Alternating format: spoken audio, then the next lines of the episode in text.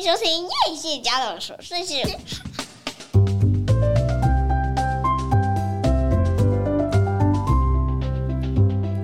欢迎收听叶谢家的琐碎事，我是费尔米娜。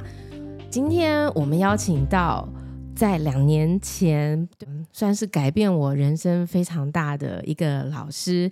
我们先欢迎 Diane。Hello，大家好，我也是第一次这样子。面对面录音，对。如果有收听长期收听我们节目的听众，应该在一两年前有听到 Diane，呃，他当时是线上和我录音，让我和我们分享了一下他是怎么作为这个心理师，然后作为这个天使牌的老师，他是怎么走进这个身心灵疗愈的领域的。那长期有在收看我们的粉丝页的。这个阅读者可能也都知道我的故事哦，我是怎么透过这个疗愈的课程，然后让我自己从一个很谷底的低潮的阶段，然后走到现在很不一样的人生的位置。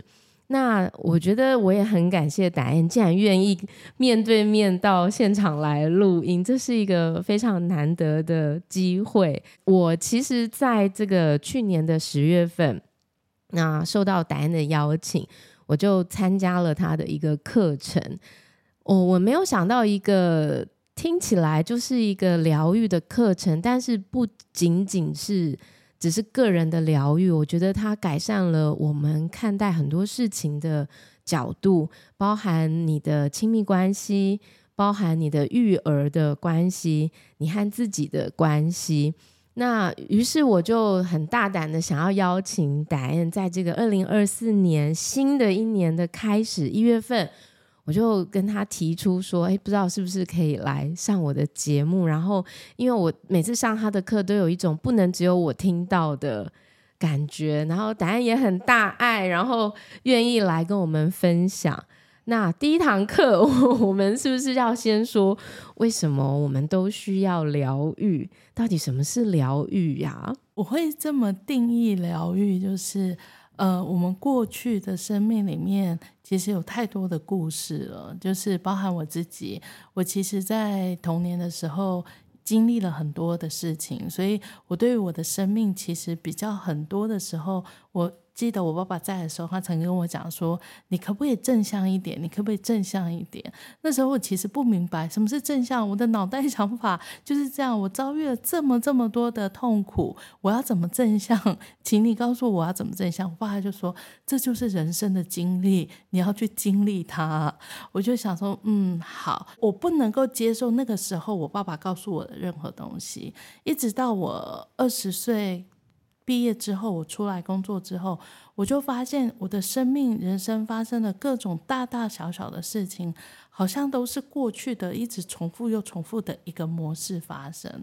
我记得我有一次在工作很累很累，我大概只睡了三四个小时，隔天我又要起来在工作的时候，我做了一个梦，我梦见了，就是如果我有一个魔法棒，我可以去点一下。我的过去是不是可以有所改变？我过去有所改变了，我现在的生命是不是可以有所改变？我醒来之后，其实那一个梦对我的呃影响跟让我走上疗愈这条路是非常有相关的。因为我醒来之后，我就是一直在想着。是啊，如果过去是可以被改变的，那么现在这个当下，我是不是就不会有这些负面的情绪、负向的感觉？那我的生命是不是可以开始不一样？所以我那个时候，我记得我二十几岁开始，我就拼了命的去上了很多的课，去做了很多的疗愈。我就一直在想说，嗯，我一定要改变我自己，让我自己变成是正向的。但我发现，其实。我的心里并没有真的愿意改变的时候，我就算在做更多的疗愈，我的结果仍然是会合理化了我过去的那些伤痛而已。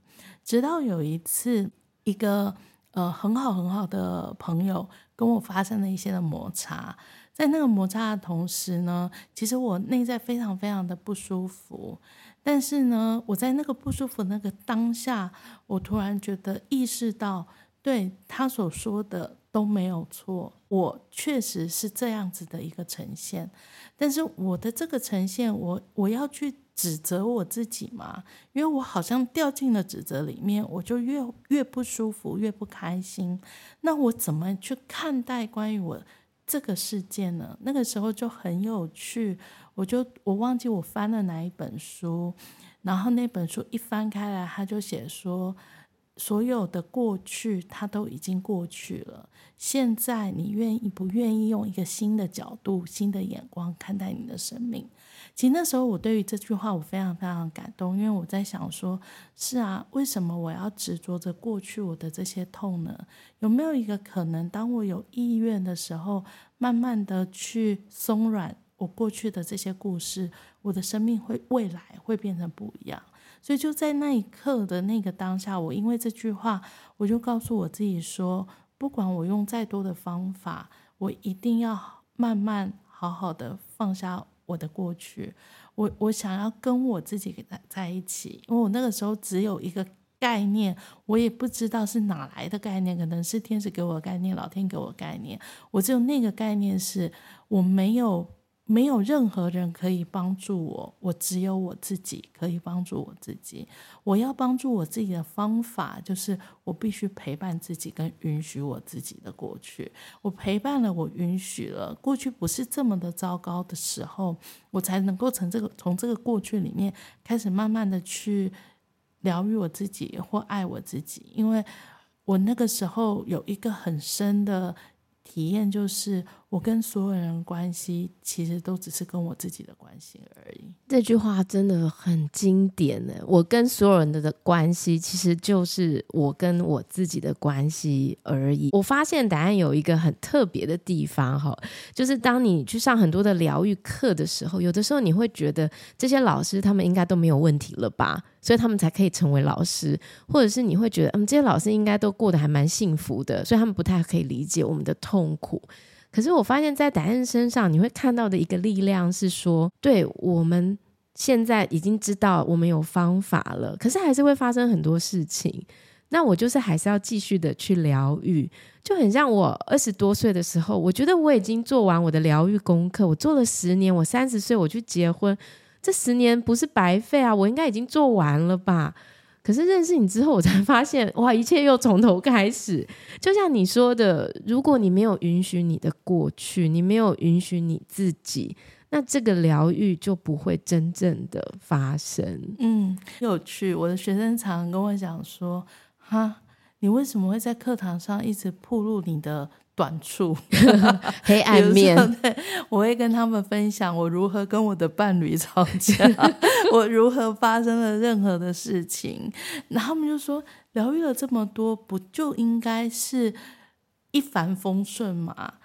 我常常会有一个观点跟他们讲说，没有所谓一帆风顺的生命，因为我们每一个人在每一个当下遇见了每一个事情，就会产生了一些的情绪。就会勾挂钩了过去的故事，所以我们没有办法让我们的生命不这么发生任何的事情。但是所有事情的背后，其实只是让我有一个机会去看见我过去到底还有什么故事还没有松开来，还没有回到谅解里，还没有回到爱里面。那我们就只是透过这些的发生去醒觉，然后不断的疗愈自己。而疗愈不应该是去挖过去的故事。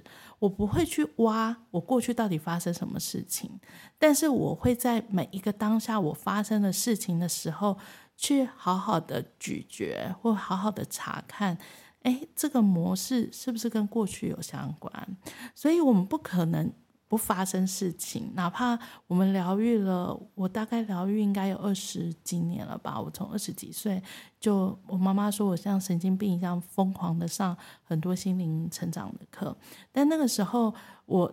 确实疯狂，但这个疯狂其实也是带来我现在的稳定。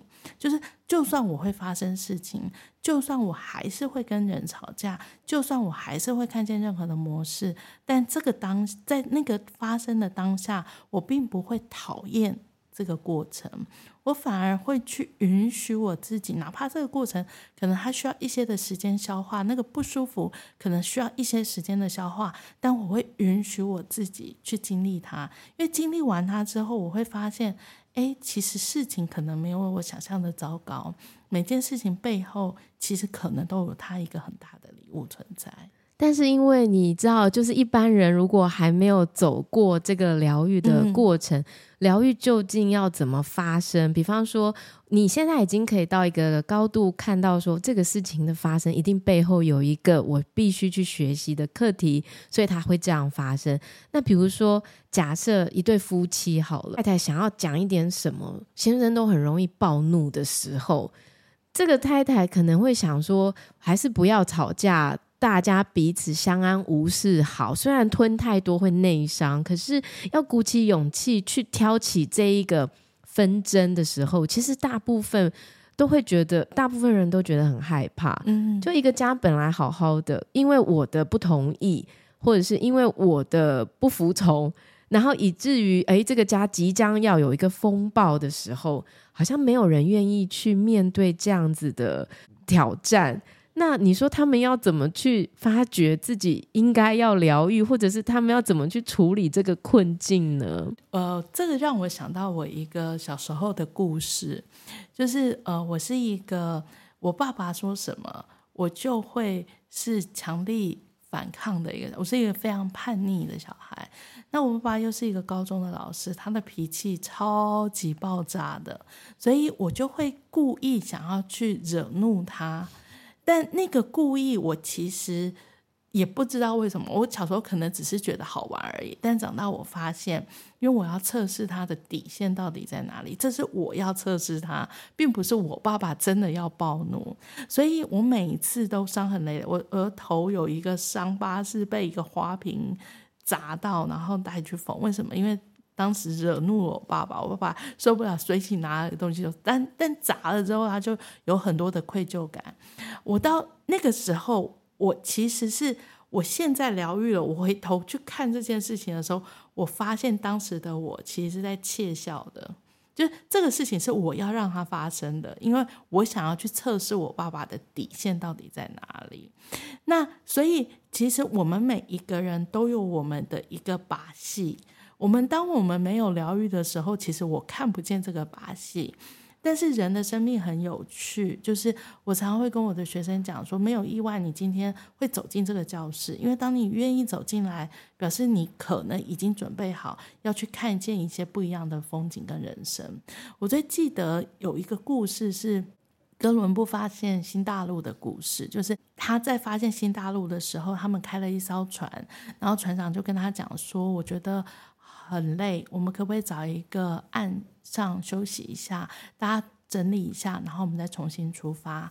哥伦布就说好啊，那前面有一个岸，他感觉岸上有很多的人在那边，他说不如我们就在这边休息吧。那船长就把船开到了岸边，停下来，他们所有人就从船上走下来。但他们走下来的时候，发生一件很有趣的事情，就是所有的土著看见他们，然后就开始在拜他们。那哥伦布就他们一行人就觉得天哪，为什么你们要拜我们？这些土著说：你们不是从海里走出来的吗？你们是海里的神仙，你是来帮助我们。那哥伦布一行人就觉得很很有趣，很好笑。我们开着船，你们没看见吗？然后这些土著说说。船船长怎么样子？所以哥伦布这一行人就把这些的土著带到岸上去，教导他们船的构造、船的形状、船船的形态、船的功能。大概经过了一一两个月之后，才把这些土著给带到岸边。这些土著就看得见船了。那这个故事其实蛮影响我的，因为我。就发现，其实所有一切的事情，我们内在早早就有认知，我们才看得到的。如果我们内在没有这个认知，我们其实看不见的。因为如果你不知道那个是船，你看不见那个船，所以心里要对这个事情有认知。你就会看见这个事情。是，那也可以说，其实所有一切外面的世界，全部都是我内在心灵的创造跟投射的。如果我认识得到船，我的生命里面就会在外面的世界看得见船了。但是如果我的心里看不见船，我怎么样在外面的世界就是看不见船。那回到疗愈里面一样，我们的所有的痛苦，并不是我们没来由，突然老天给我了一个痛，不是，是我的心里的认知有这个伤痛。比如说，我觉得我就是一定会被抛弃。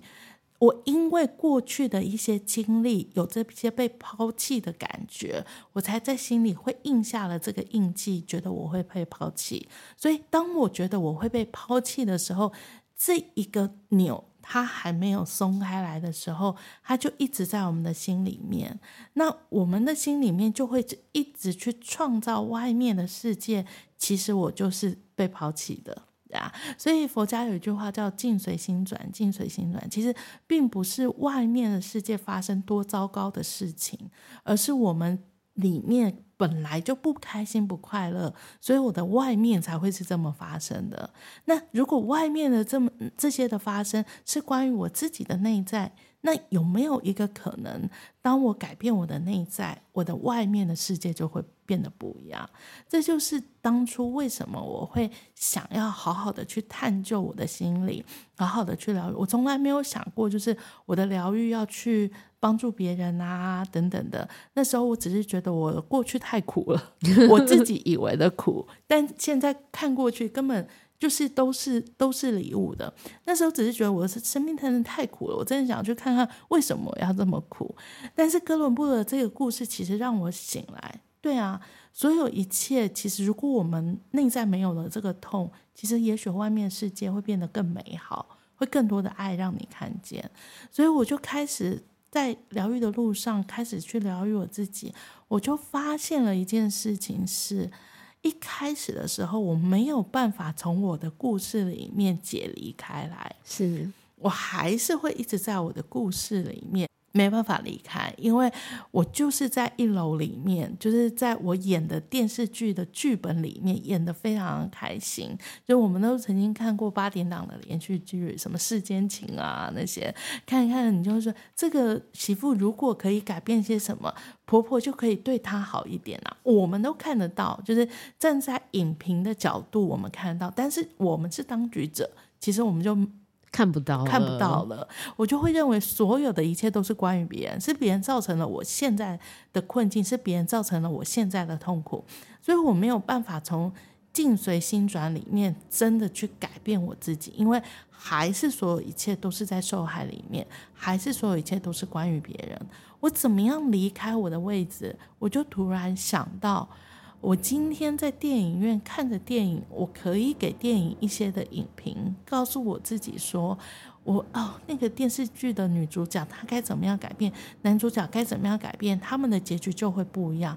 我都可以给别人影评，那为什么我不可以给我自己一些的影评呢？是，所以我就开始去翻阅了我过去的人生，我被爸爸打啦，我过去的这些的经历。经验啊，重男轻女啊，叭叭叭叭这些东西，我突然就是看着我自己在演着戴安的一生的电影的时候，我在那个位置，我突然察觉，哎，如果我做了一些怎么样的改变，我是不是就可以不一样？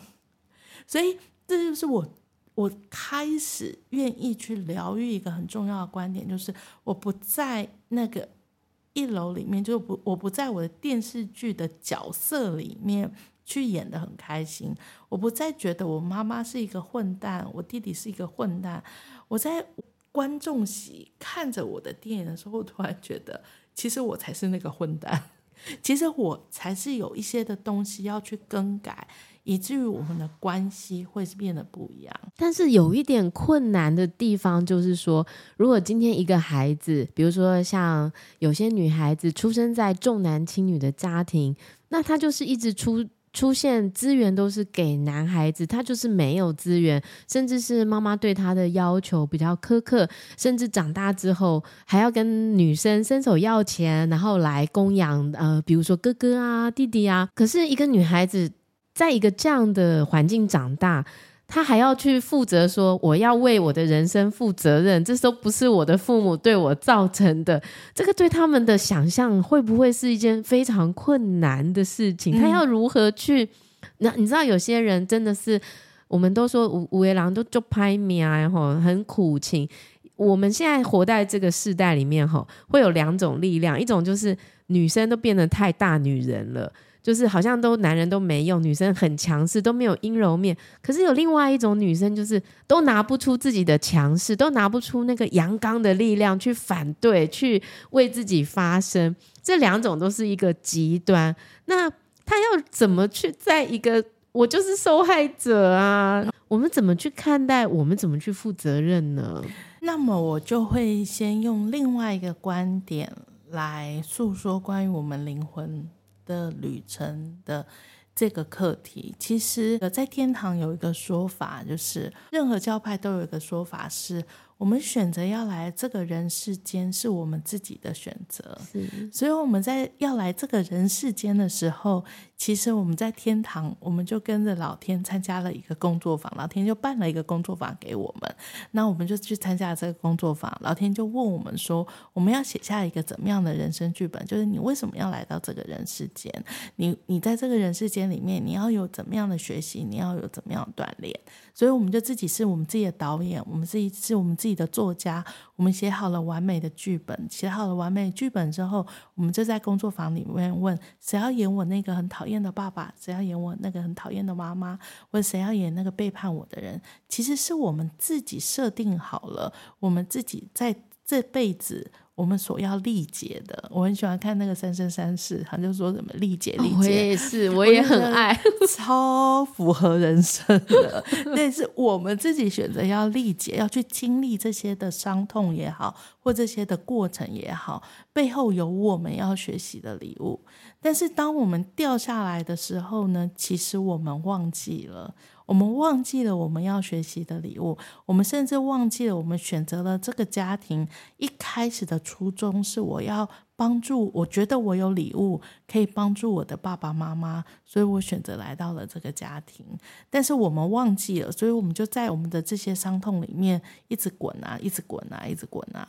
但我都会说，就算你醒不来，那也没问题，因为这个是你生命的选择。如果你选择醒不来，也不是你做错了。但是我们来到这人世间，与其痛苦的生命着，不如有没有一个可能，已经痛到不行了？那我们就让我们自己有一个选择的机会去改变它。也许我们不知道怎么改变它，我们也许仍然觉得重男轻女，我仍然觉得我是那个很委屈、很受害的人。我很喜欢我过去看到的一个图片，是一个呃童话书。这童话书是在讲关于呃人的生命到最后，然后一个老爷爷跟一个老。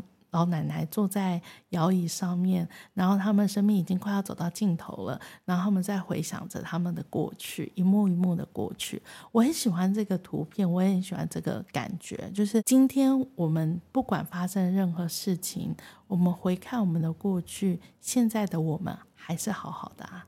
嗯，是。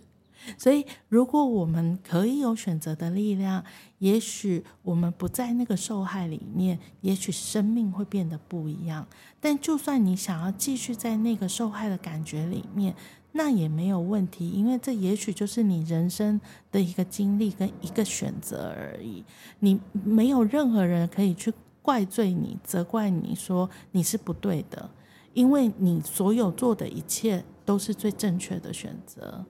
只是我们怎么选择而已。但是你要如何去从你的这个剧本当中醒过来？那你的选择是说，那我就要对不呃我不喜欢的要求说不，这也是一个选择，或者是说我就把这个功课还给。呃，我的父母亲，但是我不要再觉得我是因为受害者，所以我就没有办法拿回我自己的力量，是这样子的意思吗？我我常会有一个比喻，就是人生就像一个铜板，它其实是一体两面的。在这一个面相里面，可能我发生了很多的痛苦，我发生了很多的事情，我的重男轻女这些的那种议题。但在这个面相里面，我是很痛苦的。但其实铜板有另外一面的，我们其实一直都，当我们在这个痛苦里面，其实我是看不见另外一面的。在这里面，因为我很痛苦，所以我无论如何的，我选择。有些人选择变得没有力量，有些人选择变得很有力量，然后去穿越他的议题，变拿回他自己的力量，变成成就了他自己的人生。这个就是背面我们所看见铜板的不一样的那一面。这个背面造就了你现在生命所有的发生。意思是说，如果我当下像我，我是一个。因为发生了这件事情，所以我就变得非常的阳刚，我就觉得所有一切都自己来。但虽然这个阳刚在那个时候的发生，它并不，它并不是一个正确的出路。但也至少，因为我的阳刚，我让我自己拿回我的力量，我去创造我自己生命现在所有的结果，甚至包含了我所有的疗愈，也必须谢谢这个过去的发生。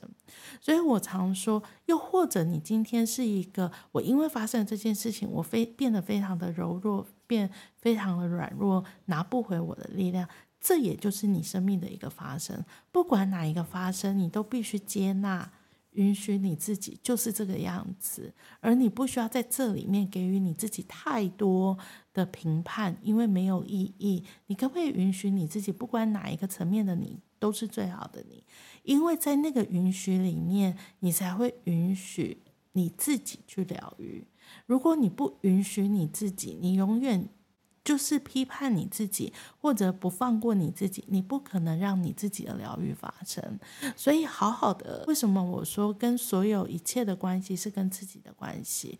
因为我们必须先允许我们自己，跟先好好的爱我们自己。先，哪怕我现在是一个非常愤怒、非常黑暗的女神，那又怎么样？这这个是我生命的历程啊。我先允许我自己，当有一个允许进来，我的爱自然就会进来在我的生命里面。我很喜欢一句话，就是我们都是用爱去疗愈过去因为爱而产生的伤痛。就是因为有这些的伤痛，所以我们才能够有一个机会去面对它、处理它，让我们自己有一个不一样的人生。但我还是那句话，就是就算你不疗愈，就算你不踏上改变你自己的这条路，你也没有问题。这个真的就是答案很宽容的地方。就是我觉得你是允许每个人有自己的时间点，呃，去觉察到自己的各各式各样的问题的。因为你最常说的就是你现在不改变，那也没有问题；你现在还在伤痛里，那也没有关系。呃，但是我突然刚刚听到，我觉得有两个很关键的东西，就是第一个，不要去抗拒。所有发生在你身上的事情，就是已经发生了。那我们先看见，然后允许我自己在这个事件里面。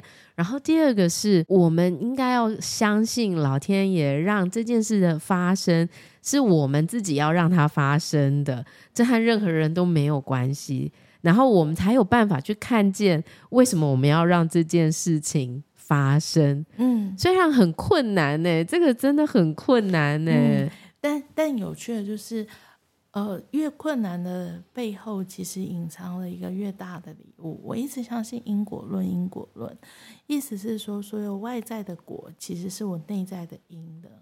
就是我没办法让任何人让我开心快乐，我没办法，因为我的人生是我自己的。我唯一能够做的，就是让我自己可以选择开心快乐。所以，当我愿意选择开心快乐了，某一个点，你也允许了你自己去经历完这一切的时候，你就会有一个新的发现。你知道，我你刚刚说我们创造出这个外在的世界，这些都是我们创造出来的。有的人真的很讨人厌呢，然后真的很难沟通，特别是要跟他一起开会的时候，他真的就是都看不见自己的问题，然后都。只觉得别人有问题，那我在此时此刻，我要觉得我就是他吗？我我会这么形容，就是没有一个人天生就是讨厌的。我们每一个人来到这世界上，你看那些的新生的 baby，你其实有时候去看朋友生小孩，一就是那个房间里面会有一排的 baby 在那边，你都会觉得这一排的 baby 是很天真无邪、很可爱的。但原本的我们其实就是这样，是非常天真无邪、可爱。但是我们每一个人都有自己独一无二的生命经历的，所以我们会到现在的这个位置，其实都是因为过去的经历所造成我现在这个位置的。所以我也会有很讨厌、很讨厌人的时候，会觉得。天哪，王八蛋！你你你就不可以好好的说话吗？你就不可以发发发你的善心吧？你就不可以慈悲一点嘛？我我也很多的时候会对于人会有这个看法，但我也不会掩掩盖这个看法。意思是说，受苦的地方就是我本来就有这个抱怨、这个批判跟这个情绪，但我要假装我没有。哦，对，有的时候我们明明就很讨厌一个人，可是我们还要假装自己很客观，然后会帮他讲话。哦，其实我没有那么讨厌他，我讨厌的是什么什么。所以其实要先承认，我就是有这么讨厌他。因为承认是所有疗愈的源头。我必须承认，我在这里就是有一个黑暗面啊，就是有一个心说，我对于这样的一个人，就是我过去因为也遇见了相同的事情，我才会讨厌。这这样子的人的，我必须承认他之后，我才曾能够有一天舒舒服。我们都会有一个经历，就是我骂完了，我爽了之后，我就突然可以冷静下来，去看看到底发生什么事情。所以承认我有这个情绪，或承认我有这个批判，其实本身没有问题的。重点是我们被教育的就是。社会化也好，世俗化也好，我们都会说不可以这么对人，不可以这样的行为。我们就是所有一切都是自己。我我我们要说的所有外面的果，是因为我们内在因的造成，绝对不是要你去掉进了另外一个自我责怪里面，因为你就是真的有这些的发生，你才会有这些的情绪的。所以，当我们看待那些我们很讨厌的人，当我真的也允许了我自己去释放完这些情绪的时候，我才能够用不同的观点去看见他们所讨厌的事情。我们才能够发现，就是其实也许他本来不是这么讨人厌的，可能是过去他发生了什么事情，以至于他现在是这个样子。所以这个东西不能在一开始的时候先为他着想，先批判自己，而是要先允许自己有一个情绪，然后让这个情绪走完，是才有可能有后面的看见。是是，哇，这真的是今天一个很大的收获哎！我原本一直觉得说，我们都要为我们讨厌的人负责。我们会看到这么讨厌的人，一定是我也这么讨厌，所以我才会讨厌跟我很像的人。但事实并不是如此，是我们是真的很讨厌啊，我们真的很讨厌。我们跟他其实是一样，就是我们也是这么讨厌，只是我们不愿意接受我们的讨讨厌我们自己的这个部分，那我们就没有一个宽容跟慈爱对自己。我常说，没有任何人可以真的百分百的爱我。只有我自己可以百分百的爱我自己，那我怎么样百分百的爱我自己？其实所有的疗愈到最后就是，你可不可以宽恕我这个我？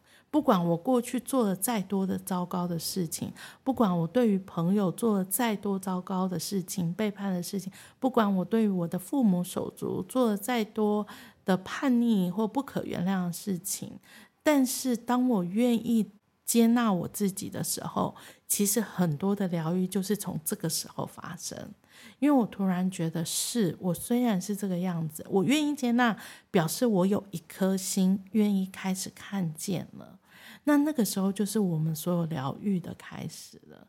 所以我觉得所有的疗愈不是关于别人，所有的疗愈是先从。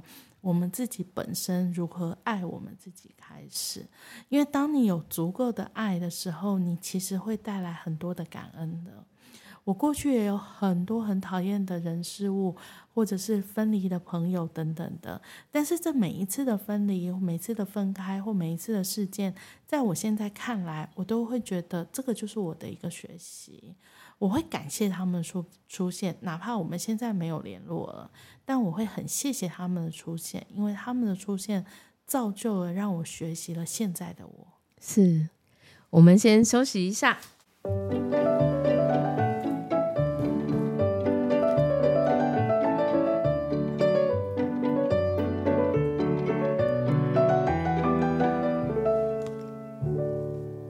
你知道，我突然间想到一个，在我们去上课的这个过程当中，曾经讲过一件事哦。你说，其实大部分人的情绪的行为模式，在八岁之前就已经底定了。哇，这听在那个小孩都已经超过八岁的妈妈的耳中耳中的时候，都会觉得非常惊吓。怎么办呢？我们会不会没有正确的对待小孩？怎么办呢？我们会不会造成他的创伤？因为我们刚刚提到的是说，我现在有很多的行为模式，其实就是过去的故事引发了我现在的这样的反应。那怎么办呢？如果他已经是八岁之后，然后这个孩子已经被我们的各种影响的情况下，哇，这不只要疗愈自己大人呢，那小孩怎么办？我想很多妈妈最常有的就是罪恶感，非常非常多的罪恶感，没有做好太太也罪恶，没有当好妈妈也罪恶，没有做到什么事情就罪恶。我我我觉得要爱自己这件事情啊，我觉得不要有罪恶感就是够爱自己了。到底要怎么样才可以不要有罪恶感？这很困难。其实我我我常说，虽然理理想上是在八岁之前可以好好的对待孩子，让孩子有一个更健康成熟的心灵成长，但这是理想。说真的，很很少有父母。就是可以这么早就开始学习到这个概念跟理念，好好好好的善待孩子。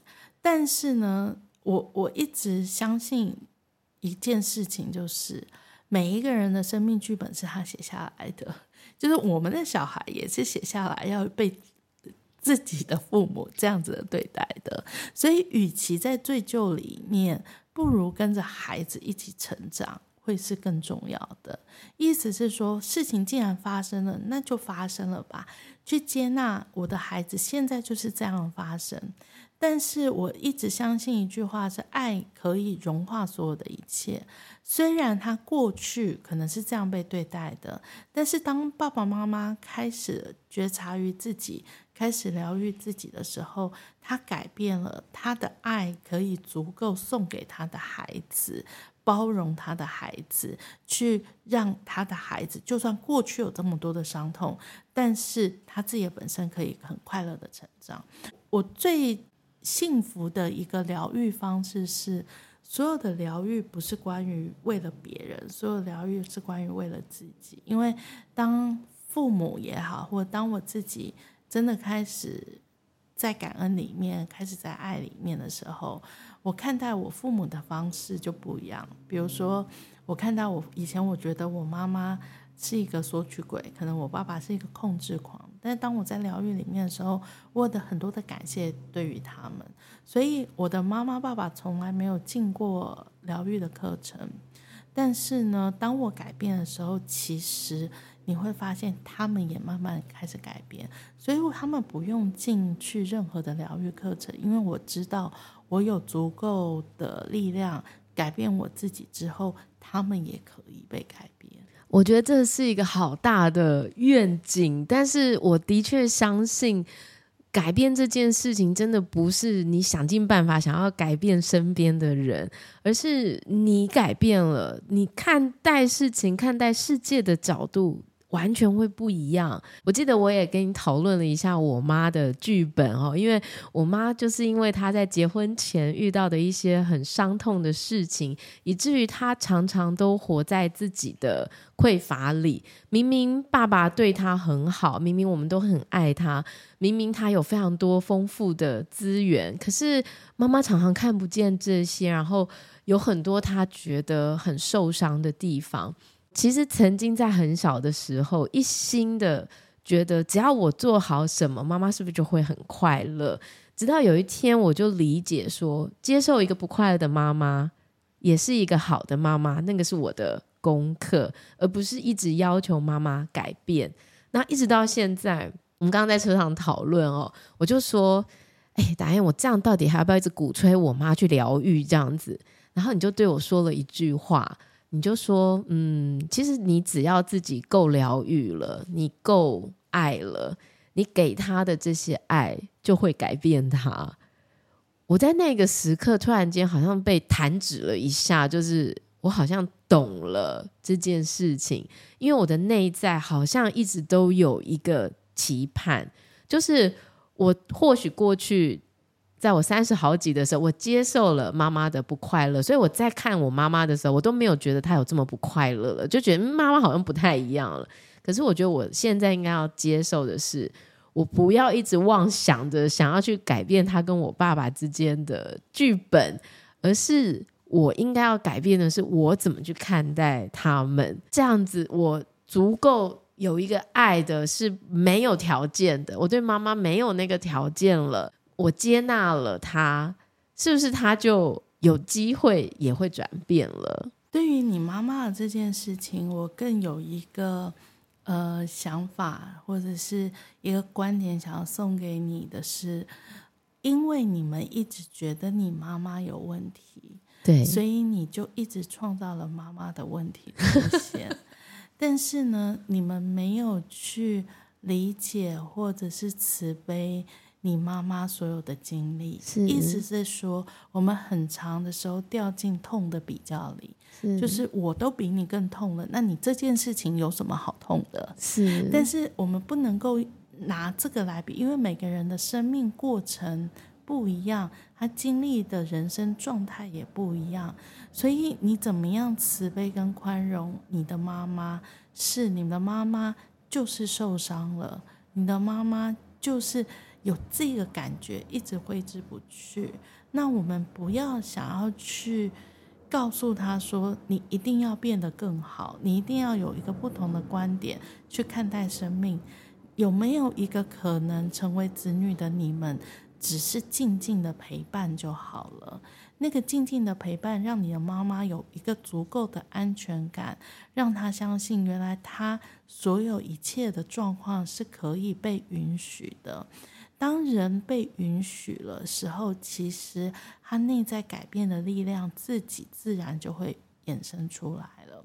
很多的时候，你们会看见很多的小朋友为什么不断不断的使乱，就是明明可以好好坐着吃饭，他就是故意不好好坐着吃饭。因为很多的孩子，就像我说的，我在测试我爸爸的底线在哪里。如果我发现我怎么测试，我的爸爸都不为所动，仍然一样不断的爱着我的。我们换位思考就好。我常说疗愈需要换位思考的。如果换位思考，你是这样被对待，你一定有一天会变好啊！是因为有一个人这么无条件的包容我，那原来我的痛其实也没有这么的难去解决它，因为其实爱早就大过于我的痛了。是。哇，我我觉得这真的很很棒，就是让你可以看见你的那个僵化的模式一直在做的事情是什么，而没有去了解到说对方真正需要的是什么。那你知道，我们常常会说，其实很多东西都要从原生家庭开始去和解、去着手。有一种可能是我完全不用去疗愈这一块。就能疗愈吗？我们所有的关系其实是核心的议题，还是来自于我们的原生家庭的。当然，我们可以选择不去疗愈我的原生家庭，因为那可能是一个潘朵拉的盒子。你觉得太痛太痛了，所以你不想要去疗愈它，所以你在过去的一个伤口里面。因为这个痛你不想去面对，你就随便拿一个沙龙帕斯把它盖住，你就以为你没事了。但那个伤口它根本没有被治愈，所以它已经侵蚀了你的骨头，或侵蚀你生命的任何器官，你还不知道。那那个时候，除非你愿意有勇气把这个伤口撕开来，开始慢慢上药。撕开的过程是最痛的，因为你必须要打开那个潘朵拉的盒子。其实最不舒服的，但当你勇气撕开来的时候，其实很多的疗愈它就进来了。医生会帮你上药，宇宙会给你很多的能量，协助你去做任何的事情。但是那那一个撕开，其实就是我们的意愿。我们当然可以不要去触碰原生家庭，但我们都知道，我们所有的模式不就是从原生家庭里面去奠定起来的吗？那但是就是很多人还是会觉得说啊很困难呐、啊。嗯，我我爸就是这样啊，我妈打了我那么多年，然后又跟我要钱，我要怎样去跟他们和解？我太恨了，我真的很难。那我。觉得对，我要疗愈呀，可是我放不下。嗯，我要怎么去撕开撒隆巴斯？那个放不下，其实不是放不下你的父母，你其实是放不过你自己。就是我们死抓着一个痛。其实最不好过的是自己，不是身边的任何一个人。我记得我有一个咨商的客人，他在咨商的时候，他说他没有办法谅解他的妈妈，因为他的妈妈重男轻女啊，叭叭叭叭叭叭很多的东西，所以他已经两年还三年没有跟他妈妈说话，他就是不想回家，不想要看见他的妈妈。然后在咨商的过程里面，我只是跟他讲，你可以选择不看见，不管你怎么样的选择。我都支持你，因为这个是你自己当下最好的选择。但是你选择了不去触碰它，继续这个样子，你真的会开心吗？你就问你自己这句话。如果你你你都已经不开心到这个地步了，有没有一个可能，只是回家一下下而已？也许你只是选择这一个小小动作的改变，也许会帮助你看见不一样的世界。所以他就觉得，对啊，反正我都已经要进急诊室了，我都已经挨末了，那有什么好不能够进去看？不，他不是真的癌末，就他对他跟他妈妈的关系，他说他已经癌末了，那有什么不能够进去手术室看看有没有办法切除的？所以他就回家了，他就回家，他选择在回家那同时，他也没有做什么事情。但他在那个时候，他只是吃了他妈妈的一碗面而已。他突然很多的感觉就出来了，然后他就觉得，是啊，我我我所以为妈妈不够爱我，可能是我自己的自我认知。原来妈妈可能是用一碗面来爱我，她可能没有办法像对哥哥那样对我，但至少她还是用另外一个层面在爱我。所以她吃了那碗面之后，她就开始理解了。其实，也许爱只是她所要收到的爱，只是他概念里面或比较出来的。但如果没有任何的比较，那个空间只有他跟他妈妈，那一碗面就是他妈妈给他独一无二的爱。他突然在这一刻觉得，原来我没有需要紧抓着这个痛啊！原来我的母亲其实也是在用任何的方法爱我。所以，所谓的疗愈，就是我们从小细节里面，我们不去执着着抓着过去的这些伤痛。也许你会有一个不同的见解，也许你仍然认为你的父母为什么小时候要这么对你，这么打你、骂你等等的。那有没有一个可能，就是？因为你的父母也不知道怎么成为父母啊，是他所学习的全部可能是来自于阿公阿妈、外公外婆，所以他根本不知道怎么样才叫做一个好的父母。因为过去没有像现在的父母这么棒，过去的父母没有机会疗愈的，现在很多的身心灵的疗愈展开来，所以更多的是注重关于孩子，所以有很多的。父母有一个机会去疗愈，但以前我们的那个年代，甚至更久远、更更古老，我们的阿公阿嬷年代根本没有这个机会，没有那么多的人有这个机会去知道什么叫做育儿。所以，你的父母其实不是真的想要这么对你，他只是因为承袭了他的父母。所以他选择用这个方式对你。那如果用这个观点来看，其实没有不能够被原谅的父母，因为去理解他们从来不知道怎么样好好当父母。是，但是还有一种可能，就是说我们可能过去的一些呃发生的事件，让我们很习惯切断自己的情感。就是你讲的这些，我感觉不到诶。甚至是比如说我很要好的朋友过世了，可是因为太痛了，痛到我实在没有办法去感觉这个感觉，所以我就告诉我自己说，该为他的死负责的另有其人，所以我要把我的焦点都放在生气这个让他走的人。那我有没有感觉？我觉得还好，我没有那么难过，因为都是他害他离开了。有的时候我们切断了那个感觉，是一个保护机制，嗯、让我们不要那么伤心。嗯、那这些没有感觉的人要怎么走上疗愈呢？怎么疗愈？他感觉不到哎、欸。嗯，我们我们所有切断的感觉，其实就是。我们人生命里面产生的一个防卫机制，所谓的防卫机制，是因为这个痛太痛了，我们不想要去面对这个痛。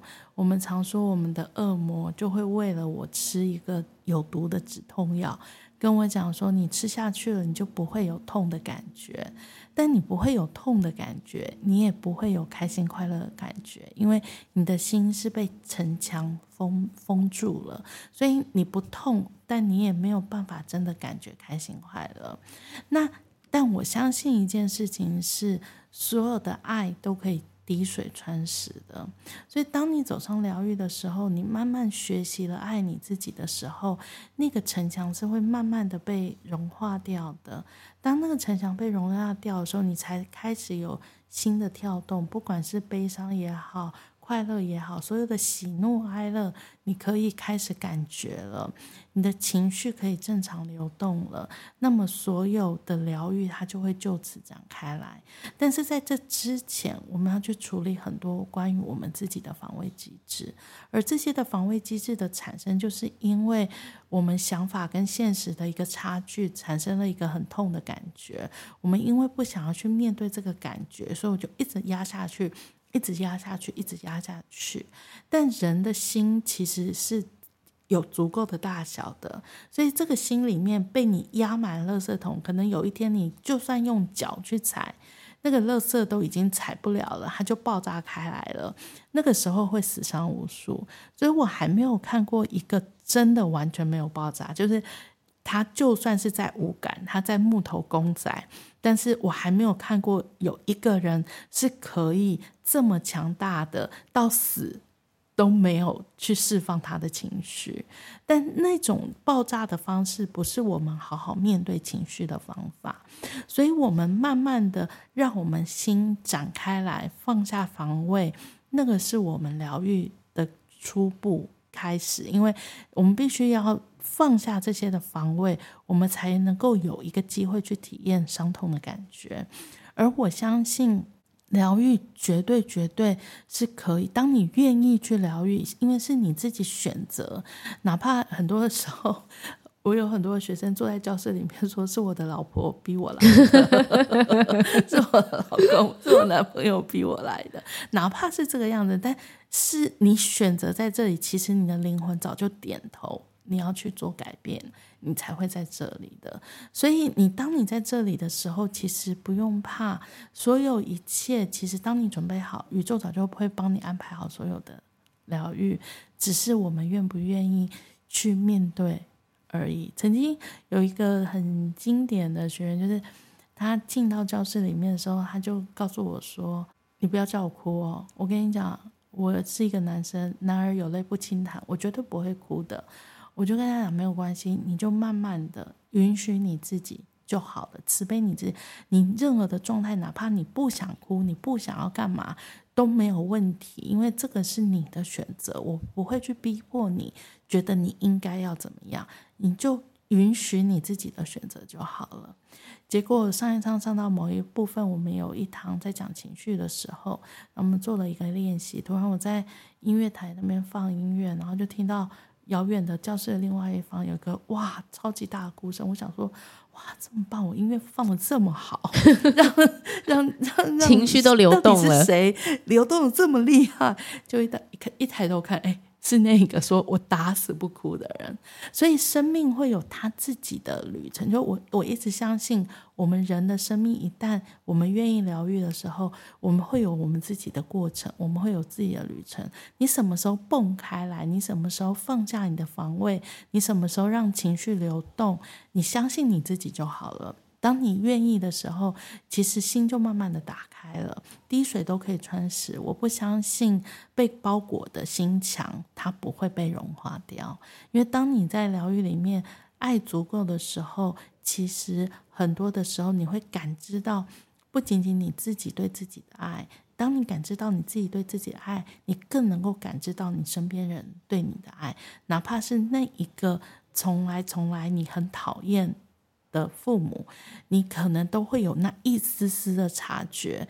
如果没有爱，他怎么可能把你生下来？在灵魂层次，也许你会说没有。我我爸爸强奸了我妈妈，所以才会变成这样。又或者是没有，他们只是因为政策联姻才会这样。在但在我一直相信，在灵魂的承诺上面不是这个样子。因为如果没有爱，精子跟卵子不会结合，哪怕可能表面上的呈现是政策的原因，表面上的呈现是你的爸爸欺负你的妈妈，但在你爸爸妈妈某一个灵魂的程度上面，绝对有一个承诺。了，你才会出生在这个世界上。所以就算我们过去遇见了再糟糕的父母，你继续痛恨他，你只是会让你自己的生命更不好过而已。有没有一个可能，我们开始慢慢的松开他？没有办法，你可能我不会天方夜谭跟你讲说，哦，你一年后你一定可以完完全全疗愈。或者是完完全全原谅你的父母，不可能。就算我疗愈二十几年，我到现在还是在宽恕我的妈妈，哪怕我爸爸不在了，我还是在宽恕我的爸爸。但是你会从这里面开始解脱，去找回你自己的生命，因为我们的生命是我们来到这个世界上，我们承诺活出来的人生，而并不是因为我要。替爸爸受罪，替妈妈受罪，或者是因为他们，所以让我造就了这个人生。我们生命的发球权应该是在自己的手上啊！我决定了我的人生要变成怎么样子，那就是我决定了我愿不愿意好好善待我自己，把过去的结慢慢放掉，让你自己有一个重新开始的机会。也许你的这个放掉是需要时间的，但我相信没有一个人是石头蹦出来的，哪怕你有一个。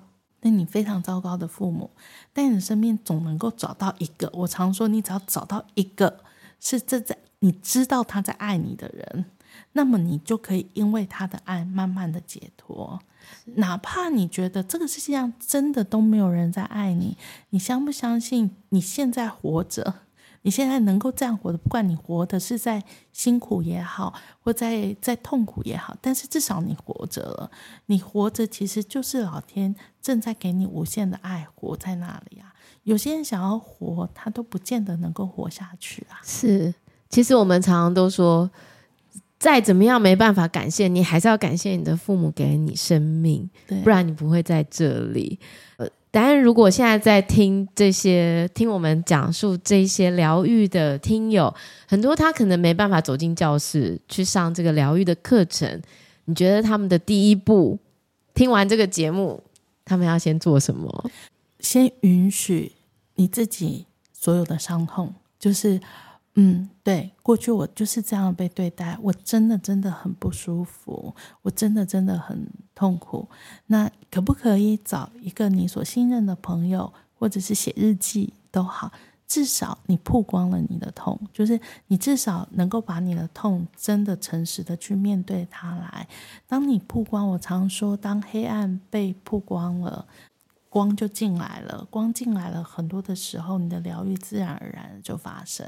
所以你先去承认你过去的这些痛是没有问题的，甚至你想要去骂你的爸爸妈妈，你想要去骂你那个背叛你的男朋友，那都没有问题。你至少先有一个机会让它曝光开来，曝光开来。当你舒适了，就当你骂完了，你舒舒坦了很多。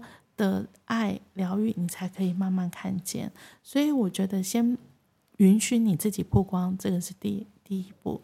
第二步是先好好的善待自己，把焦点回到自己的身上，而不是你要在为别人。尤其当父母的，很容易我要为我的小孩，我要为我的家庭，我要为我的老公做些什么样的事情？我们有没有一个可能，先为自己？我们先为自己做这些的事情，太棒了！今天晚上不煮饭了。是啊，我们先看每一次你要做任何事情之前，你就先问你自己。这是我时常给我自己的练习，就是我今天做我自己这件事情，我有没有觉得开心？我有没有觉得兴奋？我有没有觉得这是真的就是我想要的。如果我没有觉得，我就会去拒绝。但很多人很怕拒绝，所以拒绝这件事情又是另外一个课题，他需要去慢慢练习的。我们可能今天就不没有时间再去多深入关于为什么你害怕拒绝的这个部分。但是首先第一步就是你先爱自己吧，就是先允许你自己之外，你先爱你自己。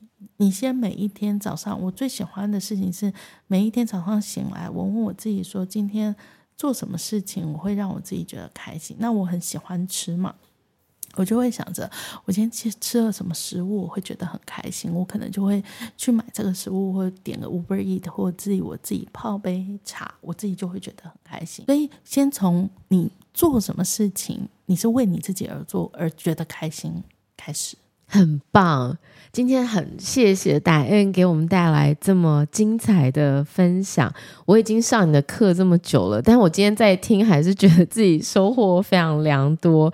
那我们二月份的时候呢，还会再次邀请 Diane，他要来跟我们谈关系，特别是亲密关系。我相信亲密关系对很多人其实都是你有察觉的，或是你根本没有察觉的议题。我记得在很久之前，我找 Diane 的时候，我就说。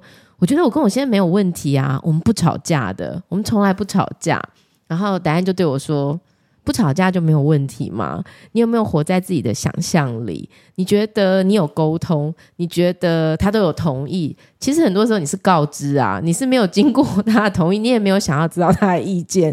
其实很多时候双方是要连吃什么都是要经过讨论的，那才是一个健康的关系。”哇！我那时候听到的时候也是有稍微就是震惊一下，想说相安无事也不行吗？